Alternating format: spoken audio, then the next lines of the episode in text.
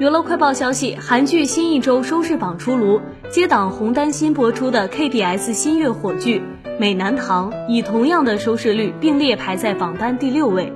该剧改编自人气网络推理小说《美男堂事件手册》，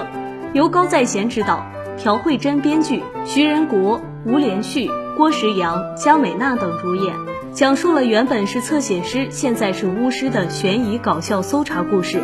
值得一提的是。该剧的特辑节目也是凭借百分之二点一的平均收视，